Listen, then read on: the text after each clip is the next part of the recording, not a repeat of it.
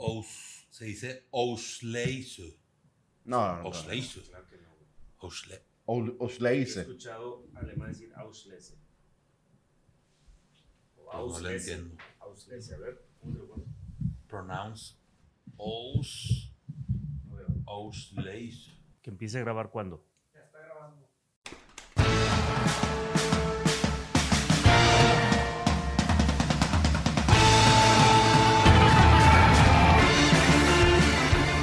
Damas y caballeros, de ahora en adelante, durante la siguiente hora y lo que nos tardemos, van a estar hipnotizados por la voz de Humberto Falcón Cervantes y Miguel Ángel Ferriño y un servidor. Este es el champán de los podcasts, The Wine Connection Pod, o el francha corta de los podcasts. Bienvenidos al show. ¿Cómo estás, Humberto? ¿Cómo estás, Miguel? ¿Cómo están?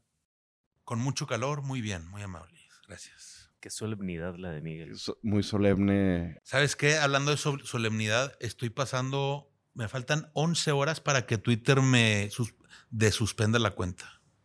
Dado que, no sé si te platiqué, tronó un transformador. Sí. Hice un llamado al- a, la terminación, digamos, de la existencia de la CFE. Y Twitter, yo creo que cree que la CFE es una persona, no, no una entidad pública, ¿verdad? Entonces sí, parece que soy un extremista. Y, y ya van varias veces que te suspenden. No, no es la primera. No, una vez te quitaron la cuenta por completo, ¿no? Por poner a Adolfo Hitler. Epa. Bueno, hablando de Alemania, Hablando de Alemania. ¿Pero qué, le, qué le dijiste a la CFE? ¿Qué decía tu tweet? muera la CFE. Muera la CFE. Sí. Bueno, si lo pones de esa manera, quizás. Y el bloqueo fue instantáneo. Muera la arroba SFE. Hablando de muertes, vamos a hablar de Alemania. No, tenemos, tenemos varios temas interesantes para el capítulo de hoy. Uno es cómo nosotros creemos que debe estar dividida una cava, de lo que hemos visto, de lo que nos dedicamos. Eso es uno. Pero antes teníamos un par de noticias de, de las cuales estábamos platicando antes de empezar el show, las cuales tú tienes a la mano, Miguel. Hoy salió en los medios, se dio a conocer que la Universidad Pública de Nuevo León, la Universidad Autónoma de Nuevo León, vaya no solo a continuar con la, eh, vaya, la vendimia que está realizando al parecer desde hace 12 años, pero no podían procesar ni, eh, vaya, mandaban todas las uvas y el mosto a, si no me equivoco, Casa Madero. Primero lo hacían a Casa Madero en los primeros años y después a Don Leo. Ok. Tienen, tienen cuatro hectáreas plantadas ahí en, en Linares. Linares. En Linares. En una, el Centro de Investigación y Producción Agropecuario, que vale la pena, los que, los que viven cerca, vale la pena visitarlo. Eh, Es muy interesante el- el- el- cuando una universidad lo hace por investigación y por, y por este, tener materias o carreras para capacitar y educar al- al- a los estudiantes. Hay cosas muy interesantes a nivel de, de agricultura, de ganadería. Sí. digo, yo no soy, yo no soy ex uni y, Ni yo. y, y los, y los, los vinculo con los tigres, entonces tiene, tiene un cierto Ya traes un sesgo del vino. un sesgo, pero, pero el centro de investigación de la UNI que está en Linares, Nuevo León, que es eh, a unas 100 120 kilómetros de aquí, está casi en medio entre Ciudad Victoria, que es la capital del estado de, Tamaulipa- de Mataulipas, y, Nuevo- y Monterrey, capital del estado de Nuevo León. Entre las dos capitales Está de... pasando, digo, porque no tengo mi mapa, está pasando Montemorelos, Sí, lo, Eh, es Santiago, o sea, como poblados relevantes, Allende. Santiago, Allende, Montemorelos, Gualahuises, Ah, ok, no sabía que Gualahuises estaba ahí. pasas por ahí. Cuadritos. Sí, Gualahuises son tres cuadras. Sí. Siempre me ha gustado ese nombre, Gualahuises, como para un nombre de alguna cosa. Va a ser un vino. de- hay, hay una vinícola en Gualahuises. Mira. Entonces, Lo que yo quisiera saber de eso, que tú sabes más, obviamente. no te serví o ya te lo tomaste. Ah, perdón. Traía tantita sed debido a la onda de calor que vivimos aquí en Monterrey, Nuevo León. Yo creo que en todo el mundo, pero aquí en Monterrey se siente. En el hemisferio norte. Sí. Eh, hay un... Bueno, para empezar, ¿qué, qué están plantando? ¿Qué estaban plantando? ¿Qué llevaban 12 años plantando? Dos variedades blancas, eh, porque tienen un blanco y un tinto. Hijo. Pinta para... No me sé los porcentajes. las dos. No me, por- no me sé los porcentajes. El vino, los vinos se llaman en sí literalmente blend.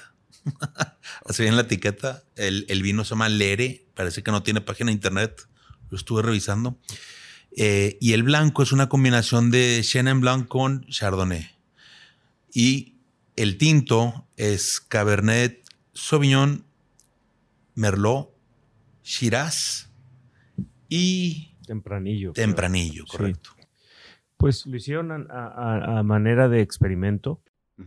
Ya había, ya había un viñedo ahí en Linares de la familia Gracia. No sé si te acuerdas. No. Hacían un vino que, que, si no recuerdo mal, se llamaba Valle de Linares. Y, Sí. y creo, creo, lo, la- la- lo que yo supe que por qué abandonaron ese proyecto y ese viñedo fue por tema de inseguridad, tristemente. En algún momento cuando esto se puso muy grave, por allá de hace unos 13, 15 años, eh, parece que hubo pues como toma del, del, rancho, como que estaba muy peligroso estar yendo allá, esa zona que está hacia Tamaulipas. Y, y se acabó ese proyecto. Y hay otros, hay otros proyectos en el estado. Yo me sorprendí porque me platica. Pues estuve invitado el sábado, este que acaba de pasar, el 24, creo que El fue. El cumpleaños. 24, sí, el día de tu cumpleaños. Felicidades. De hecho, te marqué rumbo a Linares. Sí, me marcaste en la tarde. Iba, venía de Linares, venía de, Venía, venía de la vendimia y te marqué. Y, y, eh, me invitaron a, la- a su fiesta de la vendimia que hacen, que pues con, con otras fiestas de la vendimia, esto es algo muy que está empezando. Es junio, apenas, Muy- finales de junio. pero- Sí, ¿no? y aparte se ve que es un, un evento muy de pueblo, por llamarlo de alguna manera, o sea, música regional, este, alguna, algo de vendimia ahí, o sea, bueno, de, de- de algunos puestos de productos que se, que se hacen eh, ahí por, por la universidad.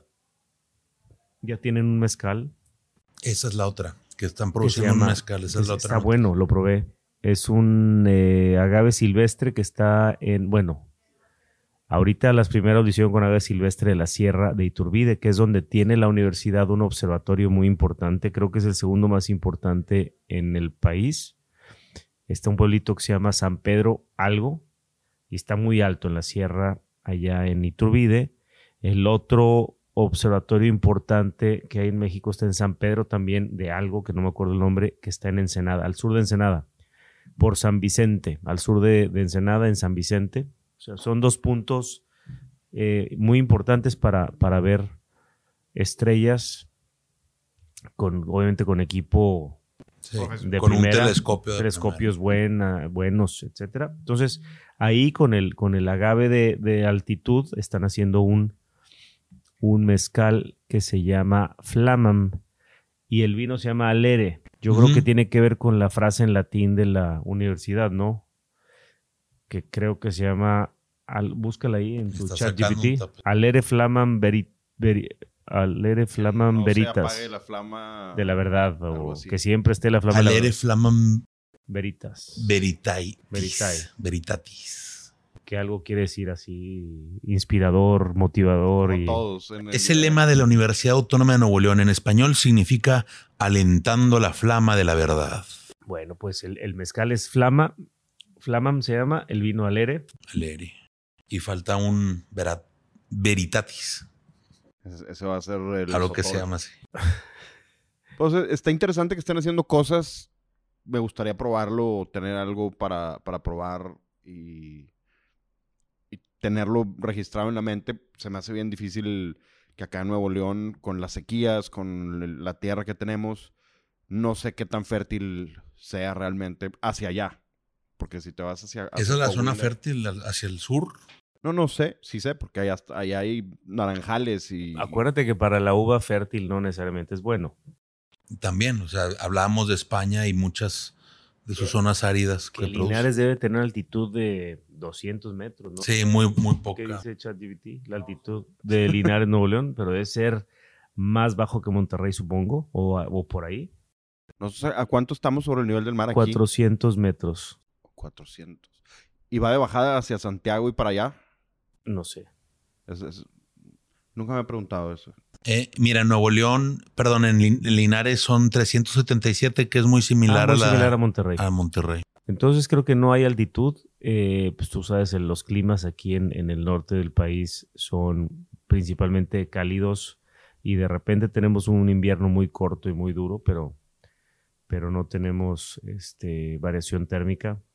Entonces, los vinos que yo he probado con ellos, estuve, el director de este, de este centro se llama Nelson, este, y me ha invitado ya en años anteriores a probar los vinos. Los vinos, ellos principalmente quieren eh, aprender y que los estudiantes aprendan el tema de la viticultura. Entonces no hay un fin comercial y de calidad detrás. De calidad parece que sí. ¿eh? Pues, a ver, obviamente, pero no es como que tienen que, o sea, ellos quieren primero estudiar y conocer la viticultura y saben, porque lo hemos platicado en, en- en varias ocasiones que he estado yo con ellos, saben que no es la latitud Ideal. ideal. Tienen un rancho muy grande en Iturbide, en la sierra, donde, está, más interesante. donde está el observatorio y hemos platicado de, de probablemente eh, hacer pruebas en altitud. ¿Cuánto costaría hacer un viñedo así? Reconvertir un viñedo Pues no hay, no, eso hay que, hay que, hay que plantarlo de, de- de cero, ¿no? no porque es muy rocoso. Y ahí, ahí falleció, ¿quién era, Diego? Eh, En eh, avionazo. Que se tomó una foto en Twitter igual y hace como En Iturbide. 10 años, sí. Música, Ah, eh, Jenny Rivera, ¿no? Ándale, creo que sí. Yo no, no tengo idea. eh, Ahí falleció, tristemente. Pudieran hacer un vino la Jenny. Pero bueno, eh, porque este que en podcast de repente descanse. se convierte en. Sin duda. En algo lujo, digo lúgubre, algo de, de Triste. triste. Sí. ¿verdad? no, la, vi- la vida es así y la, y la viticultura también es así. Oye, bueno, antes que estamos tomando. Humberto? Espérame, nada más para Sí, cerrar, quiero- hay que para cerrar el cerrar el, tema. paréntesis de, de- del proyecto de la universidad. Ahí tienen, creo que cuatro hectáreas plantadas, rendimientos bajos, no es el clima ideal. Las uvas hasta este año van a poder hacer la vendimia aquí. Invirtieron algo así como, como casi un millón de dólares en, en- en barricas, en tanques, en prensa, en, en, este, molino y en un edificio que se ve muy, se ve muy moderno climatizado. Tienen algo, algo interesante ahí para trabajar. Esta va a ser la primera vendimia que van a meter uva. Y en años anteriores, pues la uva la mandaban a Casamadero, a Don Leo. Entonces no había realmente un control o un seguimiento de la uva que- que produce. De la producción. sí. Ni, ni una... Acuérdate que para hacer vino tiene que haber una idea desde viñedo. O sea, tú, tú diseñas tu vino que quieres en botella desde el viñedo. En base a si quieres algo de mucha concentración y muy estructurado, muy intenso, bueno, vas a buscar más concentración en, en- la planta. Este, eh, entonces, cuando no hay una idea así, cuando el viñedo está haciendo una producción de investigación por parte de una, de una casa de estudios y de investigación, pues hacen las uvas este, con ese fin.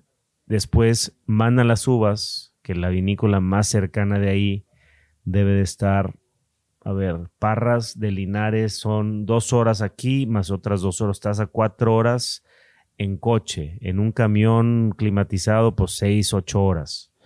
Entonces, digo, no hay una, no, no son condiciones ideales para, Para controlar. Para, para tratar unas uvas y para hacerlas vino. O sea, ya hubo, ya hubo un traslado ahí un, un poquito largo. Y luego, pues, cuando lo hacía los vinos, cuando Paco Rodríguez todavía estaba en Casa Madero, pues recibía las uvas y hacía el mejor vino que podía interpretando lo que estaba recibiendo, ¿no? Y ya en los últimos años que lo hicieron en Don Leo, este, me tocó estar ahí una vez y probar los vinos de tanque. Pues lo mismo, o sea, la- la- no, hay una, no hay un diálogo como debería ser cuando hay un viticultor y un enólogo que están en constante diálogo de, de lo que quieres hacer, o sea, qué quieres en la botella, entonces cómo vas a trabajar la viña, la cosecha. Hasta cómo la vas La a plantar, hacia dónde va a estar orientada, me explico. Entonces aquí creo que el, el- el origen de este proyecto es más de investigación, por lo tanto no hay ese, pues esa línea para hacer un vino de alta calidad. Los vinos están sanos, se pueden beber bien, están, creo que son expresivos, creo que es ya es un logro que haya vino en Nuevo León, sí. Y, y además no tienen un fin comercial, entonces las botellas las hacen y las utilizan en las cenas de la universidad, en, en- en eventos de ellos. O sea, no es, no es, un, no es un profit, Ok. Al estadio de los un proyecto. Para, Falta, falta. Eh, Cuando sea el... por, por lo tanto, ahora que tienen ya su, su que creo que la noticia que tú mandaste es que, que y, y tuve la oportunidad de, es más, aquí, es más, voy a subir, tengo un videito, lo subí en mi story, lo voy a subir en, en, en, en Wine Connection. Digo, es un video muy corto donde grabo las instalaciones. Pues ya, ya hay, hay un paso adelante. Creo que hay, hay cosas que van a prometer y el vino estará cada vez más, m- ma- más serio, más, más mejor hecho, digamos. Lo que sí valdría la pena, a fuerzas, sobre todo si lo que se quiere es alentar la flama de la verdad, eh, es que abran verdaderamente sus estudios y sus resultados, sus conclusiones. Que el vino, yo me intenté buscar la página, no existe. Eh, que informen, vaya, que hay una, una buena eh, página de- descriptiva, ¿cómo se llama? Una ficha técnica que explique todo, detalle, detalle, desde fechas de vendimia, eh, métodos que se aplicaron, eh, qué pasó con el follaje. eh, Eso estaría interesante, digo, para eso debe ser. Pero que sean muy abiertos y que, que sean eso- súper abiertos. Una universidad pública que se fondea con nuestros impuestos. Eso lo deberías de, de- Bueno, la página creo yo ahorita que no... No sé si, si es nuevo, pues no sé si, si esté. Pero como no tiene firma comercial, muy probablemente no exista esa página. No, pero para eso lo están investigando. Debe quedar detallado bien. Pues ya lo apunté, es una buena idea. Voy a hablar con Nelson para que, porque creo que es una buena idea. O sea, que haya más, que haya más información sobre lo que está haciendo la Y transparencia. sí. y sí. Y bueno, pues ahí va, me enteré, estuve ahí en el evento, en, estaba el rector, o sea, que quiere decir que le está dando importancia a esto. Estaba ahí el rector y había mucha gente. Estaba Iván, mi cuñado, secretario de, Economía, que ha- ha- colaboró. eh, Nuevo León como estado participó en el millón de dólares que le metieron a la vinícola una parte, no sé qué parte, pero una parte es de, de, de- De economía. Sí. Y enteré que hay 16 vinícolas ya en el estado. 16. Eh, yo, de hecho, una nota relacionada, y tal vez ya para cerrar paréntesis, pero eh, el gobierno estatal lo que está haciendo es una ruta del vino. De Juárez y pa- pasando por los municipios aledaños a la zona metropolitana de Monterrey y termina en Linares.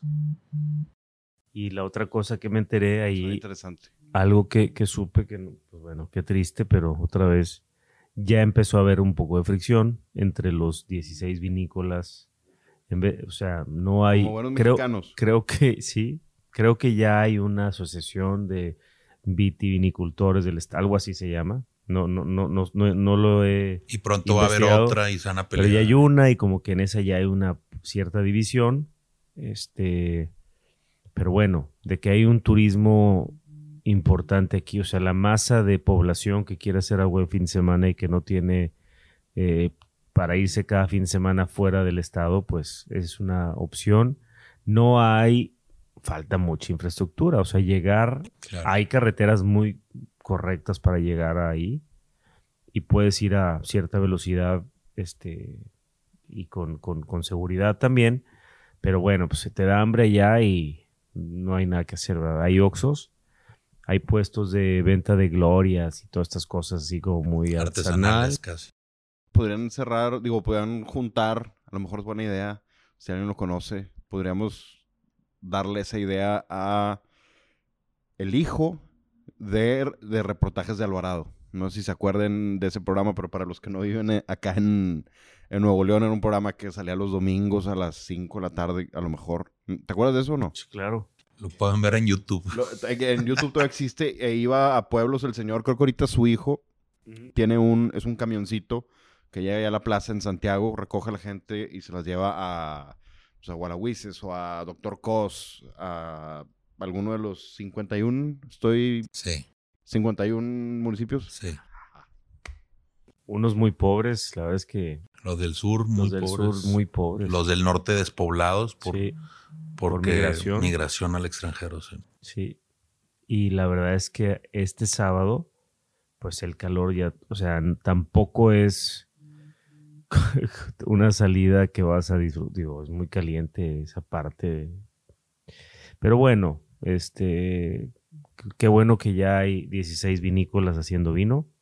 Habrá que ir probando, yo creo que tenemos que ir probando. Voy a pedir unas botellas a Nelson y, y a ver si en un próximo capítulo probamos. Que yo, bueno. que yo creo que lo, lo ya, ya probar realmente va a ser esta cosecha 2023 porque ya van a ser, Tiene más control. ya hay control y ya hay una línea directa de viñedo a bodega, que eso es, eso es importante.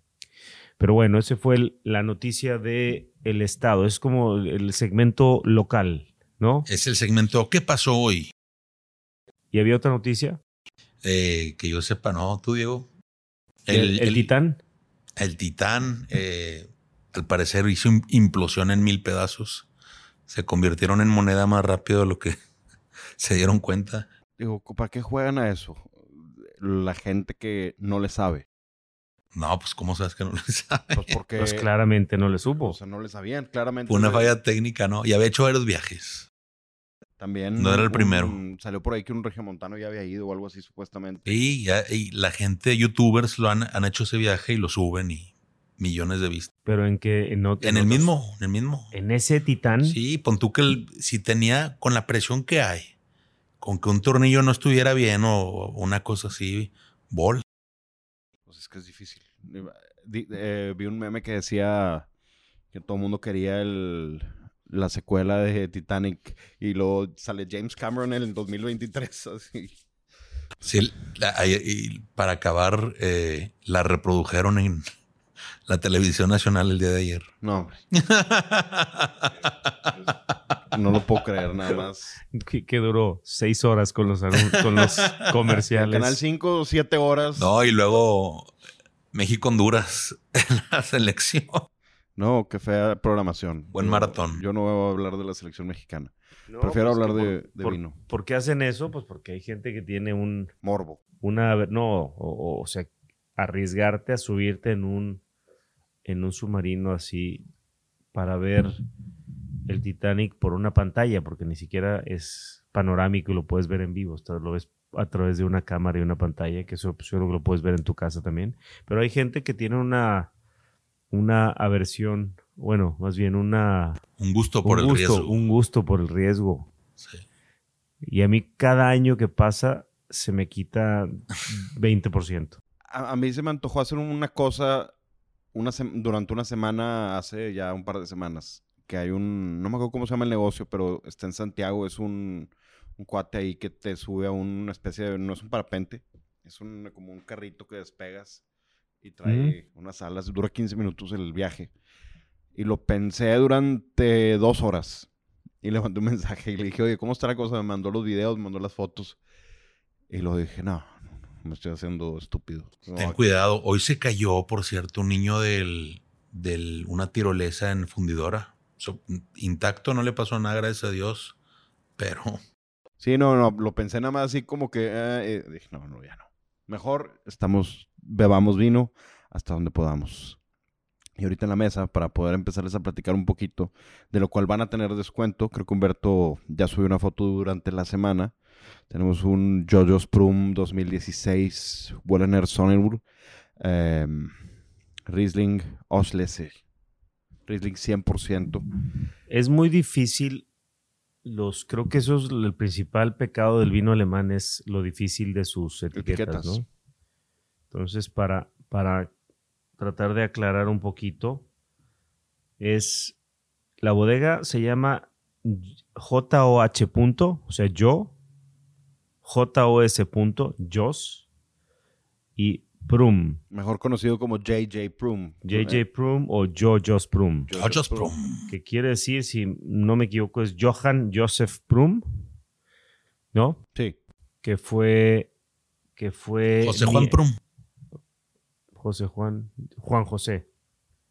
Jo- Johan, Johan. es Juan o José.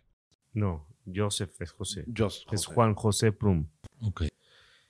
y es nieto de quien a principios del siglo XX ya la bodega se establece como Johann Josprum. Bueno, no, él fue, sí. En siglo XVII hubo alguien, ChatGPT, chécale quién fue el que fundó, en el siglo XVII se funda esta bodega como Prum, nada más. Y un dato muy interesante, y ahorita sigo eh, explicando la etiqueta. Un dato interesante para los que les gustan los relojes, la alta relojería. eh, ¿Cómo se llamaba? Alguien, Prum, que en, mil, en el siglo XVII inició la vinícola. Ahorita le vamos a conseguir el nombre. Dime, ¿quién te sale? Me- sí me sale que apareció el viñedo desde el 17, Eh, en- o sea, como Prum, pero esto ya pero tiene en, en el siglo XIX es Sebastián Aloa, ¿no? Dice por ahí. Alo- Alois. Alois. Sebastián Alois. Alois. Sebastián Alois, que es un nombre muy alemán austriaco, por eso de hecho hay una bodega en, en el, en el Alto Adige que se llama Alois Lageder. ¿Te suena? No lo he probado. Bueno, Sebastián. Sebastián funda la bodega en el siglo XVII, según yo, como Prum.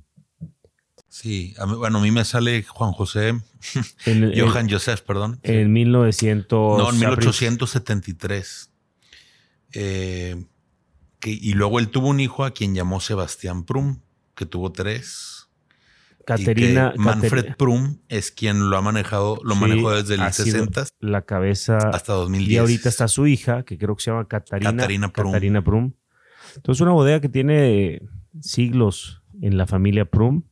en una región histórica también. La Mosela, el río Mosela, o el Mosel en alemán, como le dicen.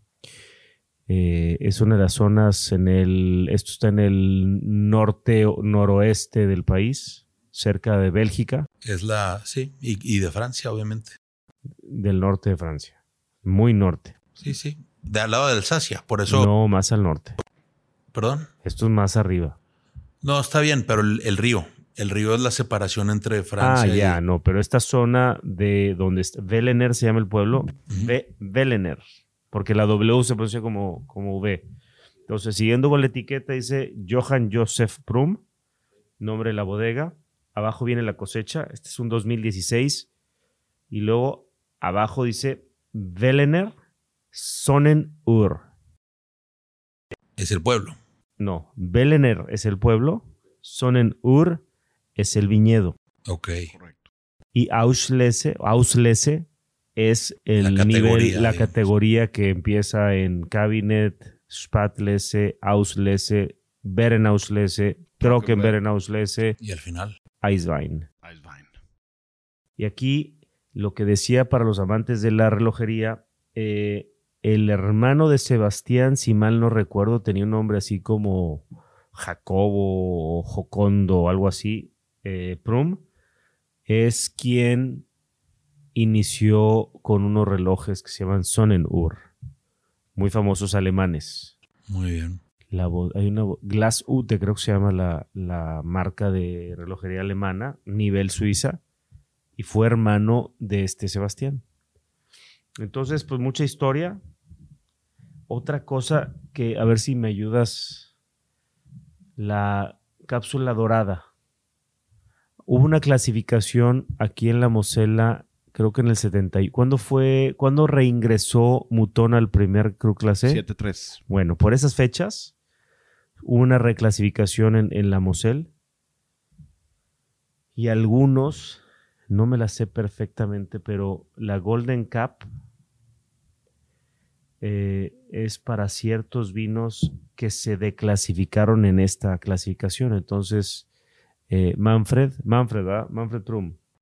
No, el, Manfred sí, desde el Sí, 60 Manfred. al, al 2010. Bueno, Manfred le tocó esta clasificación del 71 eh, e hizo estas cápsulas doradas como recordando lo que en algún momento eran grandes vinos Así pa- es. para él y que con esta cla- reclasificación quedaron fuera, él sigue manteniendo la tradición de, de la importancia de estas eh, clasificaciones con los vinos que tienen una banda dorada en su cápsula. Aquí en la tienda solamente tenemos con cápsula dorada. Gold Capsule. Gold Capsule. Capsule. Eso es en, eso es en alemán, ¿verdad? Sí. Sí, denota Estoy- justamente lo que dices, calidad, eh, particularmente más dulces y concentrados. Sí. Y entonces Velener es el pueblo dentro de la región de la Mosela donde está esta bodega histórica que se llama Jo Jos Prum. Quedan 15 botellas de este 2016 Auslese que tienen precio especial. Ojalá que se fueran todas entre, entre The Wine Connection. Para que lo prueben con nosotros mientras damos nuestro nuestra nota de cata, ¿no? Que la gente le ha gustado eso en el feedback que he visto. Y Tal vez podemos hablar ya del vino. No, estoy bien, gracias. Sí, hablemos del vino.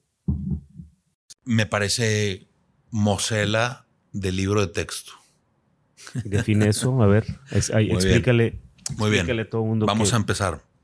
Obviamente, en, en la Mosela puede haber otro tipo de variedades, pero eh, este es un Riesling. Claramente es un Riesling desde la manzana, la manzana verde típica. Todavía no lo llevo a boca, estoy en solo aromas. ¿Y por qué digo Mosela? Es muy distintivo para mí. También Fals, digo, corrígeme.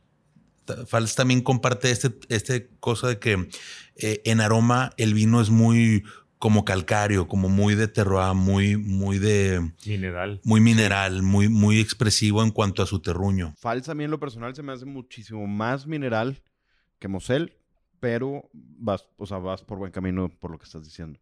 Muy bien. O sea, tiene ese, ese toque de mineralidad en, en la nariz y en, en la boca, obviamente también. Pero sigue con tu...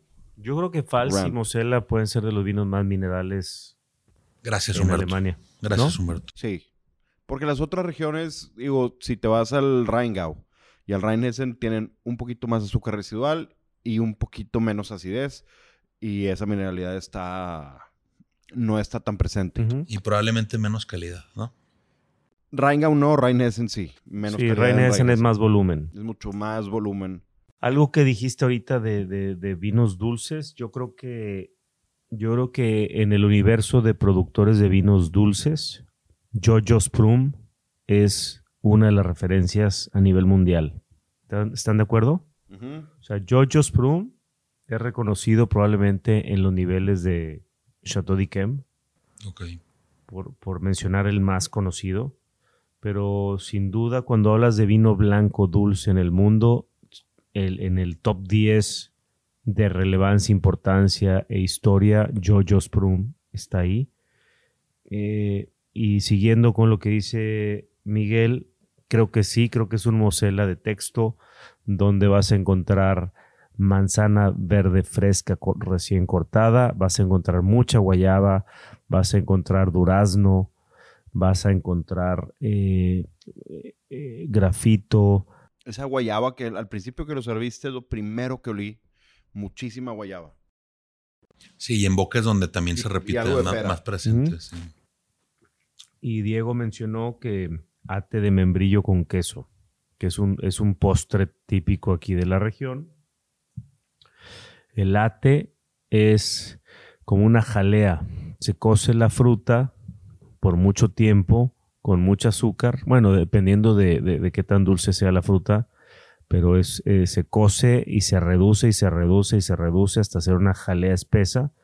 Y esa jalea se pasa a prensas para dejar como una... No es una gelatina, ¿no? Es como un... Es similar se a una llama- gelatina. Se llama ate, pues es de una consistencia eh, dura. Y aquí en, en- en Nuevo León se usa mucho el postre, un- una rebanada de ate que puede ser de guayaba o puede ser de membrillo, con queso fresco normalmente, un- con un, un- un queso panela. o- Pan, queso y, y ate, ¿no? Es la... Ahorita vamos a darnos esto. Ahorita buscamos un ate con queso y nos terminamos la botella terminando el episodio, si les parece. Fácil. Hablando de comida regional, les quiero compartir un lugar eh, que es pues, muy famoso ya y muy conocido de mucho tiempo aquí en- en- en- en la zona. Se llama Las Comadres.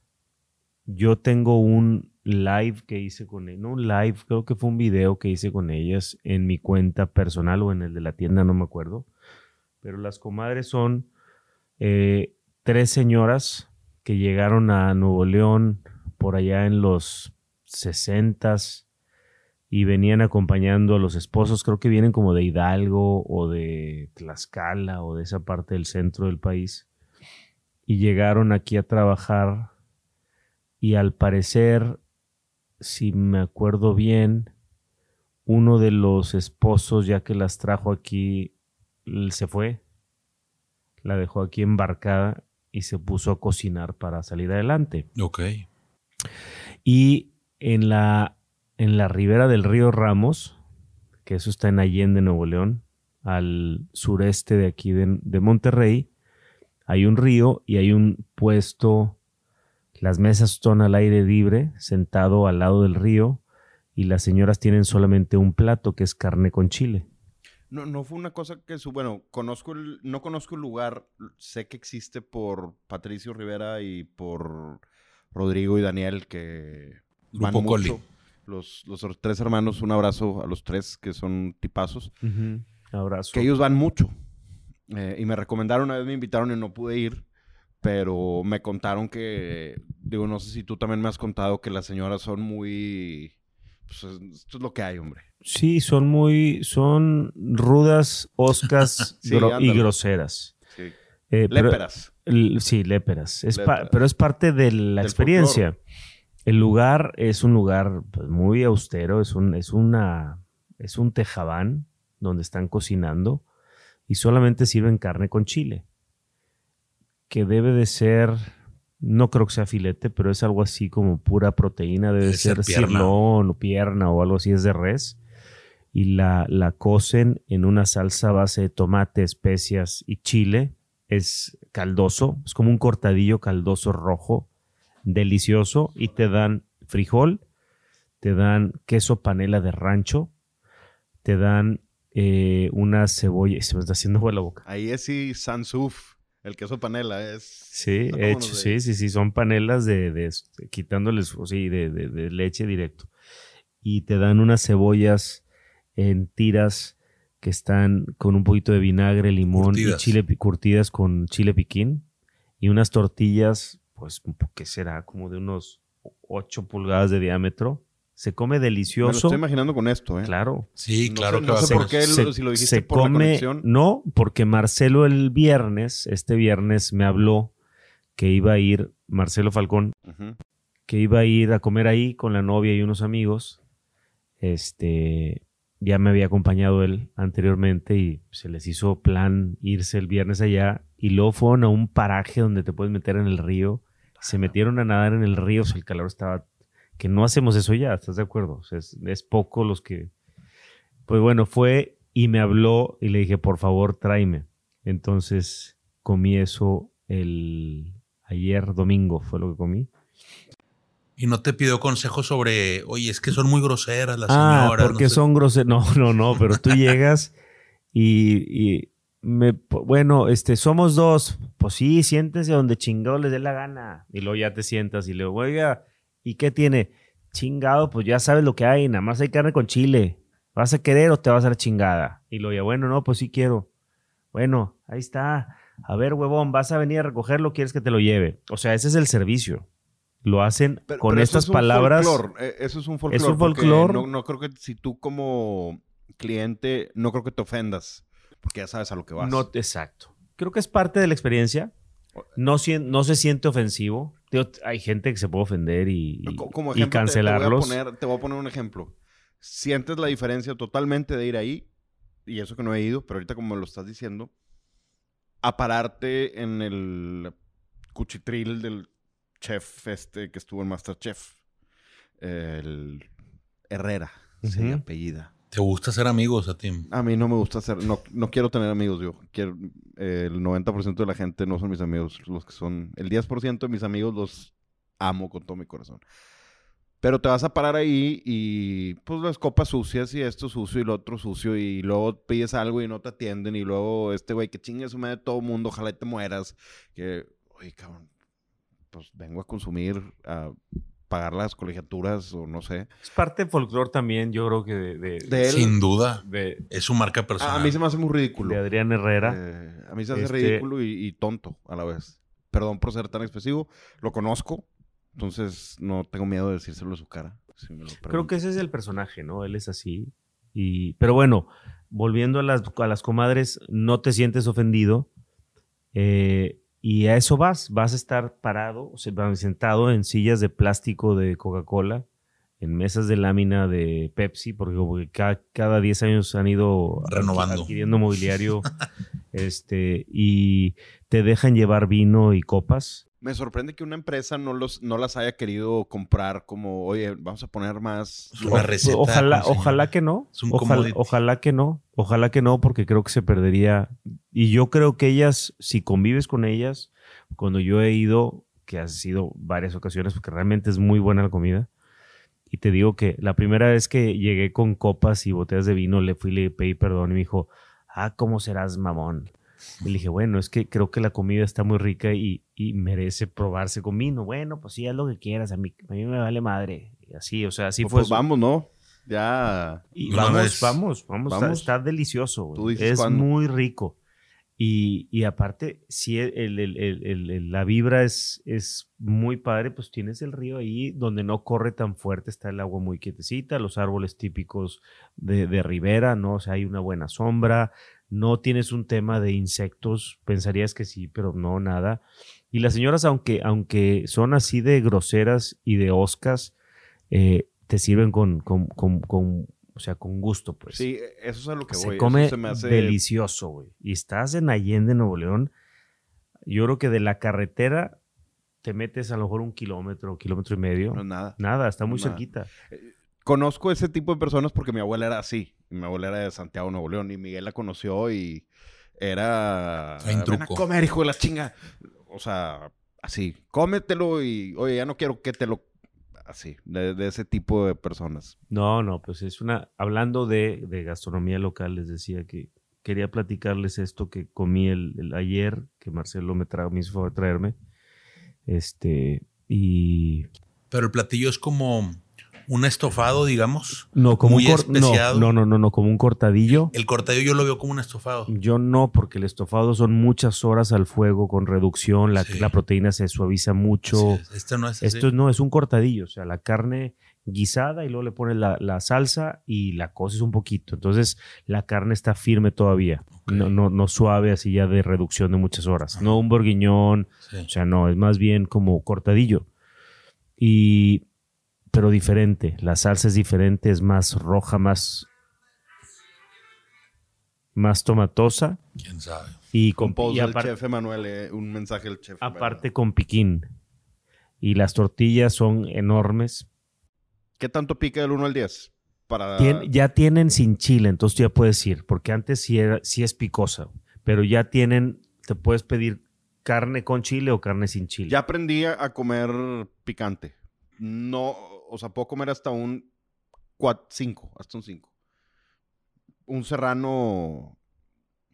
No, un habanero no me lo puedo comer. Cosas con habanero no, no puedo. Eso sí, no, todavía. Oye, déjame, antojo más. Vamos a, vamos a ir haciendo una guía de, de puestos. Eh, que, estaría que bueno. que. Ahí te va otro. Yo te voy a decir otro A ver. para... Este episodio se cambió. Ahora es de gastronomía norestense y vinos blancos. Nada más para cerrar el paréntesis. ¿Por qué, por qué crees que este vino va con ese de las comadres? Con, con ese caldo, digamos, eh, casi una hora menos para hacer un estofado eh, picante.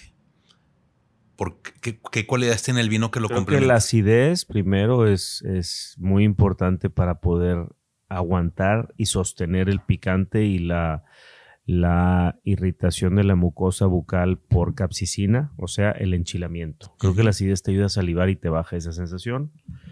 Y creo que el volumen que tiene, no lo hemos hablado ahorita, hablemos del vino en copa, en boca, eh, pero creo que el, el volumen que tiene el vino te aguanta un plato de mucho sabor Y el azúcar. y el azúcar también. Diego, Diego dijo A mí se me, a mí, yo nunca lo hubiera, más, yo cu- cuando he ido lo he probado, sí, y sí con blancos, pero blancos secos y con tintos. Se me antoja más con, con, con, con tinto. Pero sí, creo que quedaría súper bien. Eh, Es que ese volumen que dices, yo creo que puede envolver ese picor. El, el tema de la capsicina hace mucho tiempo lo, lo platicaba con Wells Guthrie, que fue enólogo de Copán, que ahorita desgraciadamente, mm, digo, anda en... eh, tuvo un problema de salud con una máquina en el viñedo y pues pobrecito anda medio que valiendo madres. ¿Qué le pasó? Eh, no sé si cayó en, se cayó en una prensa, algo pasó. Eh, vi que lo postearon y están haciendo un funding. Luego paso el link por si alguien quiere ayudar al buen Wells. Se madrió mucho. O sea, ya, ya se recuperó, pero el tema es que No, tema que, no quedó muy bien. no quedó muy bien, entonces todavía tiene que Sí. pagar más cosas. Digo, es súper aventurero, entonces, pues en una se lo andaba buscando. Titanic. Eh, él, él me contaba el tema del... Vino acá y estuve con él en Cancún y hablando de, de picante, me dijo, prueba esto. Estábamos en el Hotel Nizuc y proba- hablando de, de la capsicina, que lo que me decía él es, la acidez contiene y el picor tienen el- la misma sustancia. Entonces me decía... ¿Cómo, cómo? No entendí eso. O sea, la, la capsicina es parte del picor y de la acidez. Me dijo, entonces la, mejor manera de quitarte el picor es exactamente con un vino con muy buena acidez. Y me dice, prueba este, era una salsa que estaba reducida ahí con algo, pero con habanero. Y le dije, no, me va a picar. Me dice, no, tienes un Riesling al lado. Y no me acuerdo que teníamos al- algo muy típico, algún buen vino, el buen vino de Dr. Lawson por ahí. Es más, no me acuerdo cómo se llama este restaurante. Ah, ¿Cómo se llama? ¿Ramona? El restaurante Nizuc Pues es que no. en Cancún. Ramona sí, se llama. sí, sí. Fui una vez al hotel, pero no me acuerdo. No, no me, no me, o sea, no me marcó ningún, o sea, Y, eh, digo, el platillo clásico es el osobuco. eh, pero pues estábamos probando algo que tenía, no sé si serrano o esto. Entonces, confié en él, dije, vamos a ver. Probé, trago y se niveló por completo. Se, digamos, le quitó el picor, se quedó el sabor. Entonces me supo el, el sabor del, del picante. No, que- no quiero decir chile porque no quiero que suene a albur. Pero el, el sabor del, del chile habanero se quedó y dije, órale, sabe bien rico. Pero se... ¿Cuál es la palabra? Se, pues mira, lo que Se lo- Se redujo el... en mi, en mi investigación mm, y, y mi hipótesis y mi tesis es que la acidez de un vino te hace salivar correcto. y la saliva te quita la irritación de la mucosa bucal. La mucosa bucal se irrita por la capsicina. Entonces estás irritado, como la piel, se te irritó la piel. La mejor forma de quitar eso es con tu propia saliva. Muchas veces agarramos alguna bebida con hielo, algo muy helado para, para que se te baje, pero lo único que pasa es que se te adormece un poquito y sientes menos de irritación, como cuando estás irritado, quemado por el sol, te pones frío, cuando realmente te puedes poner a lo, mejor- a lo mejor eh, sábila, Aloe vera. aloe vera, o sea, algo así que, te, que realmente te va a quitar lo irritado. La saliva es, lo- es el mejor medio para quitarte la, la irritación. Eso es lo que yo he investigado. O quizás la saliva contiene capsicina. No, no. Entonces estarías picando tú al mismo no, tiempo. no creo, Mm. no, no creo. Ah, entonces al- algo por ahí no entendí bien. Pero él jaló perfectamente. No, el jala, jala. O sea, los cuando quieres comer picante, necesitas un vino con un nivel de acidez elevada y de preferencia un alcohol poquito bajo. Porque entonces, si estás irritado por la capsicina y luego le metes alcohol, pues la saliva te lo quiere bajar y el alcohol te lo, te lo vuelve a irritar. Entonces hay que buscar un vino. Este, por ejemplo, tiene, 8.5, ¿no? Por ahí. tiene 8.5 grados de alcohol. Ahorita hablando de picante y antes de yo decir el restaurante que yo creo, deberíamos hacer un episodio, no sé si hayan visto The Hot Ones. No. Yo sé. Una Sí. serie de YouTube donde eh, en- tratan de entrevistar a alguien famoso al mismo tiempo que va comiendo progresivamente una elita más picante que la anterior. Y ya en las últimas, obviamente, todos están llorando, ¿no? Pero entrevistas, por ejemplo, el, último episodio es con Jennifer Lawrence, que es mi crush más grande hollywoodense. Pero al principio empiezan muy como las alitas aquí y luego a la mitad ya empiezan a ponerse... Pero Sean Evans se llama, el creador, se me hace que a mí creo que entre él y Howard Stern son los mejores entrevistadores que, que he escuchado. Entrevista muy bien, hace muy buenas preguntas. Chécalo, eh, The Hot Ones. Hay uno con Dave Grohl de Foo Fighters. Hay muchos, Noel Gallagher, ahí estuvo. Con todos los artistas que quieras buscar, ahí debe haber. Pero bueno, el punto es que estaría padre hacer un episodio con eso. Sí. De platicar de vino, pero eh, enchilados. Nada más Pues, por... Déjame digo, ¿o el tuyo es de picante también? No. el- ah, bueno, entonces mío- déjame digo este y luego ya tú, porque esto, es- esto va a funcionar muy bien. Se llama, eh, ¿qué tal? Adelante, adelante. Pásele, pásele, por favor. Ahí viene Marcelo. Bienvenidos. Y este restaurante está en Monterrey, está nació creo que en San Nicolás. Ahorita ya tiene uno en ahí en Cumbres porque lo busqué porque yo voy a comprar salsas. Pero no fui, fui al de San Nicolás, al de siempre. Uno que estaba por el centro de San Nicolás y uno por allá por el estadio universitario. Y se llama Taquería Guadalajara. La Taquería Guadalajara sirve una receta muy famosa de tacos estilo tlaquepaque Ok. que son tacos de barbacoa, dos tortillas de maíz eh, calentadas al vapor y luego le ponen barbacoa de cabeza de res. Y la salsa estilo tlaquepaque es una salsa a base de, Morito, que de chile cascabel, Cascabel. Chile cascabel, chile de árbol, ajo, cebolla, tomatillo y creo que le ponen café instantáneo. Es una salsa muy buena, muy picosa. Ah, Café instantáneo a, Sí, a- a sí, la a la salsa. salsa. Es una, es una cosa. Digo, a mí me encanta porque- y, te, y te enchilas muchísimo. Una vez yo fui hace, hace muchos años fui a fui a Tlaquepaque, Guadalajara, y yo estaba emocionado de poder probar el origen de los de la salsa, porque me gusta mucho esa salsa. Y pregunté a un amigo que tiene un restaurante allá que se llama El Fuerte, creo. El, el restaurante era El Fuerte, un buen restaurante en Tlaquepaque. Tlaquepaque es un poblado muy bonito Sí, Jalisco. cerca de Guadalajara. Y yo, oye, ¿dónde puedo con- comer los tacos originales? Y me dijo, ¿cuáles? yo, los estilo tlaquepaque. Nadie lo o sea, no existe. Es un invento de alguien aquí en Monterrey y les puso estilo tlaquepaque por alguna razón. Ah, ok. Y ese es el tipo de la salsa, se llama tlaquepaque. Eso, hay tres restaurantes aquí en Monterrey que yo conozca. Voy, voy frecuentemente porque la salsa es una delicia muy picante. Hay dos formas de pedirlos, naturales, Bañados. bañados No, hombre. no o podría. ahogados. Ahogados es Ahogados. el plato Sopa. está nadando y te da una cuchara, entonces es como sopa. Eso sí, Ahí sí yo no le entro. Vayan ustedes dos y disfruten. ras- raspa, ¿cómo se llama? ¿Qué? Raspa paredes. Ah, Sí, es- es- son- pero son muy ricos. La verdad es que son. son- esta yo- comunidad no, no, no aguanta esos comentarios. E- Estos años. Esta audiencia. No, claro que sí. Nuestra audiencia sí. La...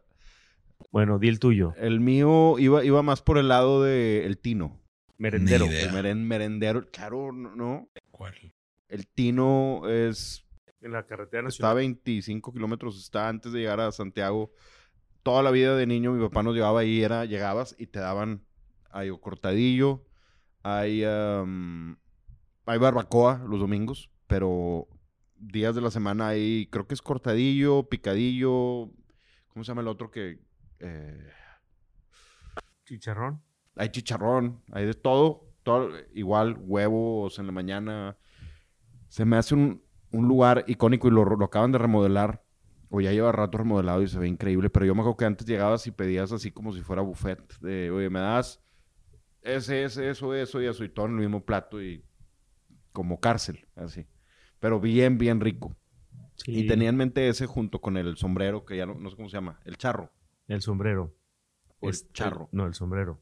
¿Sí? Que está allá por Allende. Ajá, que había antes, dicen, porque esto no sé, no me consta, que había un oso que tomaba cerveza. No, hombre. Te lo juro, güey, me lo, me lo han... Sí, no, no dudo que lo digan.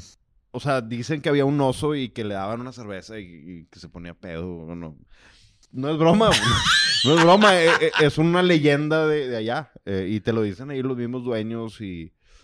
Pero bueno, lo- ahí los desayunos es lo mejor. En Hay un ir- lugar- ir, a hay- acampar y comer ahí y luego ya irte arriba. Fíjate que hay un lugar ahí muy bueno. Cuando vamos a rodar en coches hacia esa zona, paramos en el principal también. Eso no lo conozco. Es un lugar que el, el- el- las son es tortillas, La, guía de Wine tor- Connection. tortillas estilo Sonora. O sea, acá les dicen sobaqueras Muy grandes de harina. De harina gigantes, como una pizza, Sí. como el tamaño de una pizza gra- extra grande así. no y quiero saber por qué son vaqueras. Ya, ya- por cómo se hacen, ¿verdad? Yo creo que sí, como que las, cuando las están haciendo se las ponen aquí abajo del, el antebrazo. No, algo, algo. algo de, de como cuando la están moviendo Sí, pasan por, Sí, por ahí. algo así, no pero sé. bueno. Bueno, entonces en Boca, vamos a, vamos a, a terminar. Miguel Estamos, no- vamos, vamos a lugar. recordar. Entonces, bodega Johann Joseph Prum, cosecha 2016, del pueblo Velener, es donde está la bodega. El viñedo, el Sonnenur, como los mismos relojes que hacía el, el hermano de, Prum. de Sebastián. Sebastián, Lois, Al- Alois. Alois eh, Prum. Y es una clasificación Auslese. Que todo eso, en, es- cuando estudias, si te fijas en la botella, hay, hay un número. Abajo de. No le llego, compadre. Arriba donde dice 750 mililitros. Es el AP, sí, AP número. El número AP es número de viñedo, número de ciudad en el que está, el productor, el número del productor que es en Alemania. Esa es una manera de saber si te lo sabes todos. Ah, no. Son muy ordenados los alemanes. ¿eh? Sí, o sea, es- ese número es un. Es como una guía para que tú sepas, ah, es de Jojo's Prum. Y es de tal viñedo, de tal ciudad. 11 dígitos nada más. Sí. Y en cuando en Court of Masters Sommeliers te, te hacen aprendértelo para. Pues realmente es un fin muy estúpido aprendértelo porque no te vas a saber todas las vinícolas que están en el Mosel. Pues no. Y luego, otra cosa que, que vale la pena ver en la botella, aquí donde está el número que dice Diego, en la etiqueta frontal, hasta arriba, dice, está la, el águila negra, el BDP. Vera- Verein Deutscher Pradikatsweinguter, que es una asociación, lo dije bien. El vino de calidad. Lo dije bien, dijiste aceptablemente bien. Aceptablemente. Verein Deutscher Pradikatsweinguter. Eichlein. Deutscher. Deutscher. Deutscher. Y es una aguilita negra. Ese es como que digamos un consorcio. Me salió espantoso el. En el pasado lo quisiste hacer varias veces y se oye como un, como un glitch así feo, güey. Mejor, mira, yo digo, yo hago el, el- el chiflido y tú dices lo que sí, güey. A ver. Con man. Es un Falcon Man, es un, es un consorcio, ¿no? De productores Sí. Que, que los que están aquí están certificados entre ellos de hacer un nivel mínimo muy bueno de calidad en los vinos. Que es, es el Qualitätswein, porque ya después existe el. Predicats. El Predicat. Este es Predicat. Este es Predicat. Se te des- cruzaron ¿Cuál- los cables. Es BDP. BDP. Este, este es sí. BP. Quali- Verein Deutscher. Repítemelo. Predicat. Verein Deutscher. Ok. VDP. No, eh, sí, la estaba cajeteando con otra La cosa. P es de Predicat. También hay el Qualitätswein Qualitätswein. mit Predicat. Ujú, Que es Qualitätswein mit Predicat y Qualitätswein bestimmter Anbaugebieten. ujú, QBA. ujú. Que son los vinos de las regiones. Yo creo que la, la BDP es como la más reconocida. O sea, ver en, un, en una botella de vino alemán un águila negra con las iniciales VDP, estás hablando de, de que no cualquier bodega está en ese, en ese grupo, ¿no? Que la mayoría de lo que tienes aquí tiene, ¿no? Sí, creo que Por todos. general. Creo que Okonomirat Rebels, creo que Jojo Prum, obviamente, eh, Peter Lauer, Clemens Bush, todos son VDP. Y cada vez se ve más vacío ese estante. Qué Vengan tristeza, por sus güey. vinos. Vengan, El, vengan. el oro de la tienda para mí está en esa pared. Sí, sí, sí. Y Por- aquí, Y mira, y hasta está, este, y también le pusimos ahí al Consen Domenuet al lado de todas Se las acabaron. joyas. Se acabaron. Oye, Sí, sa- o sea- no, nosotros haciendo promoción y, y se acabaron El SEC, el SEC El 2019. sex se acabó hace mucho. pero hay muchos más. Sí, y también ahí está otro, Pero- un pedacito de oro ahí de donde está el Nicolás Jolie. Que tenemos pendiente próximamente hablar un episodio de, no nada más, a lo mejor puede ser de Nicolás Jolie o ¿Por qué no tomamos? Ándale. El, el, el, eh, este, es el, este es el 6.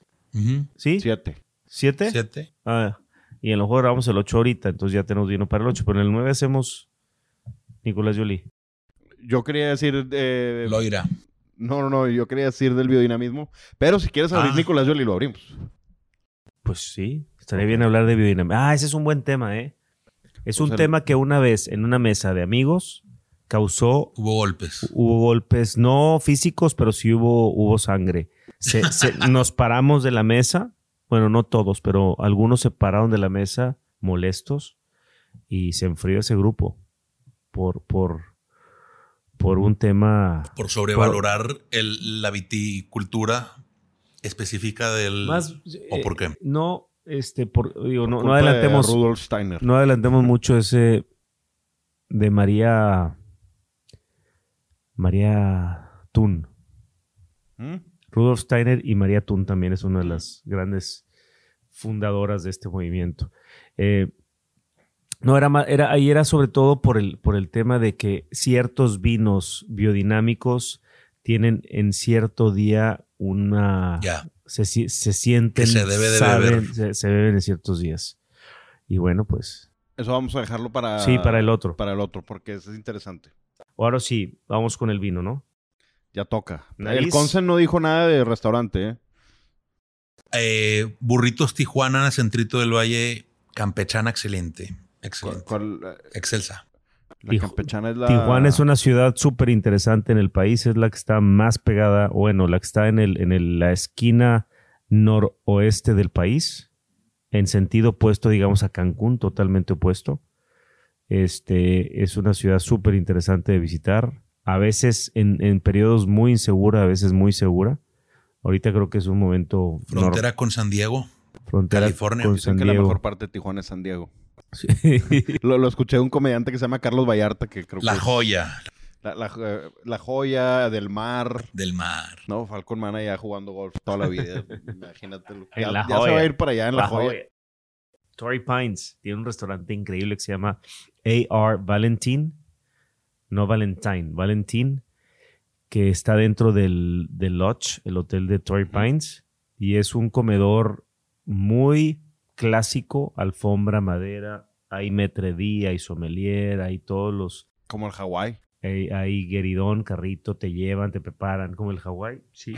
Pero, pero aquí es un restaurante con, con puros ingredientes de, de Farm to Table de California, todos los ingredientes. Y la carta de vinos, ese es el pecado que tiene puro California. Tiene, tiene cham- eh, champán y puro California. Como Pero bueno, muchos pero- pero buen restaurantes típicos. Pero bueno, Miguel dijo Burritos Por Tijuana. Tijuana. Es rico. Gran clásico. Digo, después. hay- eh, pido al menos una vez cada dos semanas. No he ido y no creo que vaya a ir pronto, pero No, burritos, los de aquí del centrito. por eso no, no ¿Nunca has pedido burritos no Tijuana? pediría burritos Tijuana en Monterrey, la verdad. No sé, bueno, un día lo voy a pro- probar. Es que no es que sean como Tijuana. Es, Eh, es cuando, digamos que llegas a tu casa y no hay nada que comer, pero vives re cerquita del centrito, yo en mi caso, y Rappi me lo traes temprano, eh, temprano. Pero eso sí, y también puedes marcar y te llegan en 15 minutos. Eso es algo bueno. Es que tengo, tengo uno en, cuando sales del aeropuerto de Tijuana y yo que voy pues, muchas veces al año y tomo coche y manejo hacia Ensenada para ir a trabajar. En la pasada hay uno que se llama el burro percherón. Es- Que, no es el que son- no están encontré, en ¿verdad? Tijuana. Pues no sé, ¿cuál? No, tú me dijiste el farolito, los tacos del No, fogón. el trailero, papá. Bueno, me pasé, no, no. O sea, ahí es el que es, es el mejor lugar de tacos. Pero desayuné en un lugar que es muy famoso, el de las doñas también. Sí, Doña Esther, No, o sí. El que tiene la quesataco, güey, güey, que es taco de birria. muy bueno. Pero no cuando estás crudísimo. No. Tal vez sí. Ah, te fue mal, lo regresaste. No, me fue muy bien. Tu cuerpo lo expulsó, digamos. Digamos que no eres bueno manejar de ahí a, al llano colorado. Y no manejando, ir de, de copiloto. Algo que me sorprendió del vino Eh, Eso, ya vamos a hablar del vino. tiene siete años.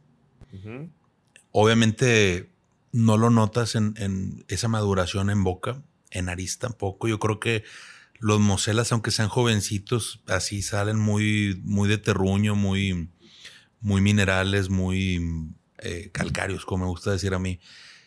Y en el color tampoco. En el color tampoco que ah, pensando en un vino dulce con tantos gramos de alcohol residual, de entrada ya, ya te imaginas un color que no es este que parece cosecha 2022. Sí, se conserva muy bien. De hecho, estos vinos son súper longevos, súper longevos. Súper longevos. Este, este ¿cuánto duraría? No, Fácil quieras. 40 años más. Todo lo que Fácil. quieras, sin problema. Estos vinos son de una vida larga en botella y a pesar de que tienen un nivel alcohólico bajo, pero tienen una acidez total. Y el azúcar. Y el azúcar, que es un conservante. Por eso el té de membrillo nunca se pudre, ni la miel. Que ahorita ya lo probaron. Les No, digo, a ver, la- vamos. Entonces, ya dijimos la nariz, ya quedó. la nariz ya ¿Sabes quedó. qué me sorprendió? Que no encontré casi nada de especias. Hay, hay, digo, flores solamente, no encuentro Flores, tampoco. frutas y minerales. Pero especias no. Y está esa onda de queso, como Edam. Plais. Es uno, no en holandés. Edam eh, Eh, Edam es... es un tipo de queso sí, Sí, no, ya sé, pero... alemán. Digo me- holandés. De medio- vaca grasosa. Sí, que muy, muy particular porque es el clásico que lo envuelven en cera. Entonces el oxígeno, el- la humedad no puede escapar del vino. Es riquísimo. Pero como lo añejan tanto, no es como un, eh, no sé, como un brío, como un, un que lo cortas y se derrama el queso, ¿verdad? Lleno de humedad. No, aquí eventualmente va madurando, pero a, diferencia de un parmigiano rellano, que si suelta todo lo eh, la humedad, perdón, la pierde toda y se vuelve muy seco y queda salado. Este en realidad queda muy dulce. El- el- los quesos holandeses. Esa es Gouda, una, Gouda también es muy rico. Los viene dos envuelto en... En, en una cera más amarilla y el edam en una roja. Pero los son similares, ¿eh? muy, muy como mantequillosos ambos, muy más dulces. A mí me encanta el, el Edam. Desde niño lo comía y en mi casa me ponía a hacer bolitas de, de Edam y me las comía también, pendejamente. Pero... ¿Sabes qué? Eh, un, un- un, es- un aperitivo que yo hacía mucho antes y ya no, este, Gouda o Edam, normalmente Edam, eh, para vino blanco, y es manzana verde de la ácida, o sea, la. Granny Smith, así como en, en- en rebanaditas, y como en vez de ate con queso, pero manzana con queso. El Edam con la acidez de la manzana verde sabe bien No, bueno. va totalmente, bueno, claro. A diferencia de un brie, diría- pensaría yo. Eh, el brie es más champiñonesco, ¿verdad? En este caso no, aquí es Y más amargo. Sí, un poco tiene- unas notas más amargas, sí, por lo mismo, más... sí. A mí por eso en el, en el, en el brie, en el camembert, en ese estilo de quesos, en el, en el doble crema que dijiste hace poquito, el... Epoaz. el- no, no, epoaz, no, guacala. Ese, perdón, yo no, yo no puedo con el el Consen huele, a huele a muerto esa madre. Ese queso, el epoaz... Depende de qué tan fresco y a qué temperatura. no, no, no. esa no- el- sal- el ese, ese queso, sal, quesos, ese queso eh. lo tienes que tener tapado. Porque si no se va, güey, se va corriendo. O sea, está viva esa madre. Es como el... Tienes un, te pica la encía. El nivel de bacteria que tiene, te pica la encía. No, después yo ya lo. ¿Sabes yo- cómo se produce? Ahí voy, espérame. ahorita nos dice, sí, sí me interesa, pero, pero no, dijiste, ahorita me quiero acordar de otro, el doble crema con costra, que lo dijiste hace poquito en un episodio que te gustaba. es se el- llama el, ah, affiné de, afinois de fromage. El, el afinois. Por ejemplo, ese tipo de quesos, yo le quito la costra, porque la costra trae como mucho de la penicilina, Sí, el, sí. el, la- champiñonesco. Y, y te, y te mete, te, te in- in- interfiere mucho con el vino. Sí, Rita. Eh, Las costras no me gustan en los, de los quesos. Es más, ni el, ahorita ni el parmesano, güey. Porque te das cuenta cuando te- en un restaurante vas y pides el parmesano rallado, pues es pura costra, güey. Sabe a. Sabe a. picante. No, no, güey, no me gusta. Eh, También Morbier, eh, eres fan del... el Morbier. Pero es lo, volvemos a lo mismo, depende ¿Cómo, mucho. ¿Cómo se hace el epoaz? El Epoas es un queso fresco, digamos. Es, es, de, es de cerca de Borgoña, ¿no? El Epoas. Sí, es de Borgoña, justamente. Eh, la leche cruda, muy importante para que se pueda desarrollar la bacteria. Eh, nada, es una, lo cuajan muy sencillamente y con una pequeña cuchara van sacando esos cuajos, obviamente llenos de humedad. No es como el parmesano, que, que ya, ya cuajó la leche y están dale, dale, dale, dale, dale, dale, para que sa- eh, sí, saca toda la salmuera, digamos, o, o toda la humedad. Eh, este no, este es tratar de conservarlo lo más que se pueda. Lo pon, van agregando esos cuajos en un molde. Del, así un, es un tamaño, un círculo de 10 centímetros, cuando mucho, de diámetro. Y eh, nada, se lo dejan así un par de días, lo ponen a airear para que se empiece a formar la costra. Y luego, y esto es eh, una clasificación de quesos que así se distingue, se llama de, digo, no sé cómo traducirlos, pero de, de molde eh, lavado, wash rind cheese. Eh, lo lavan justamente para generar esa bacteria, para, para incidir en que se reproduzca todavía más en su costra. Y lo hacen en esta ocasión con una combinación de salmuerax, agua y sal, con Marc de, de Bourgogne. O sea, con un, como el coñac de... Una grapa. Una grapa de como una grapa, exactamente, como una grapa del, del, del mosto eh, de- del vino de Borgoña y por eso toma también ese color, que es naranjoso. Debería de tener un show de quesos. Yo- sí.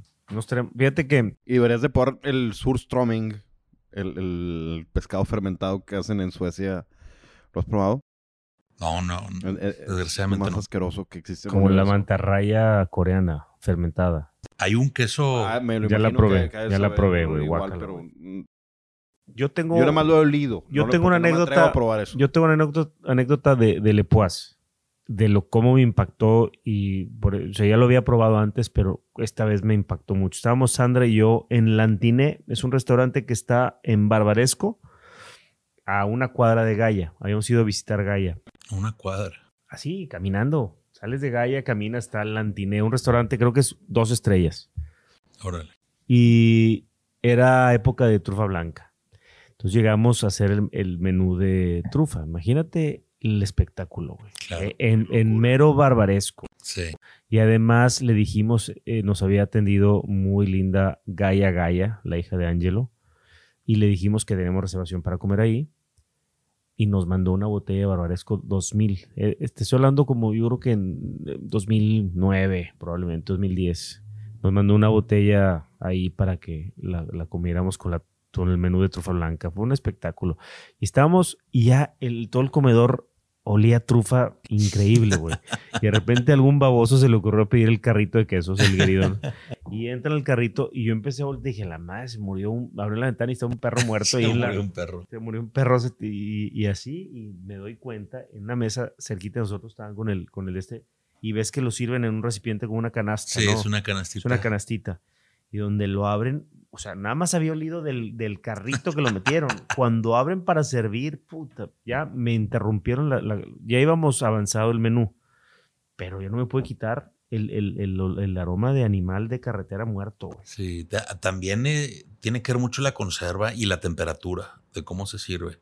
Pero no, no le quita el. ese No le quita el aroma. olor, o sea, es el aroma propio, no es No, no- sí, pero si está más joven el queso, no es, no es tan fuerte. No es tan fuerte. Imagínate que, Pues, que Guillermo yo- lo tuviera en el carrito de Bardot. No, pues. No habría gente en Bardot.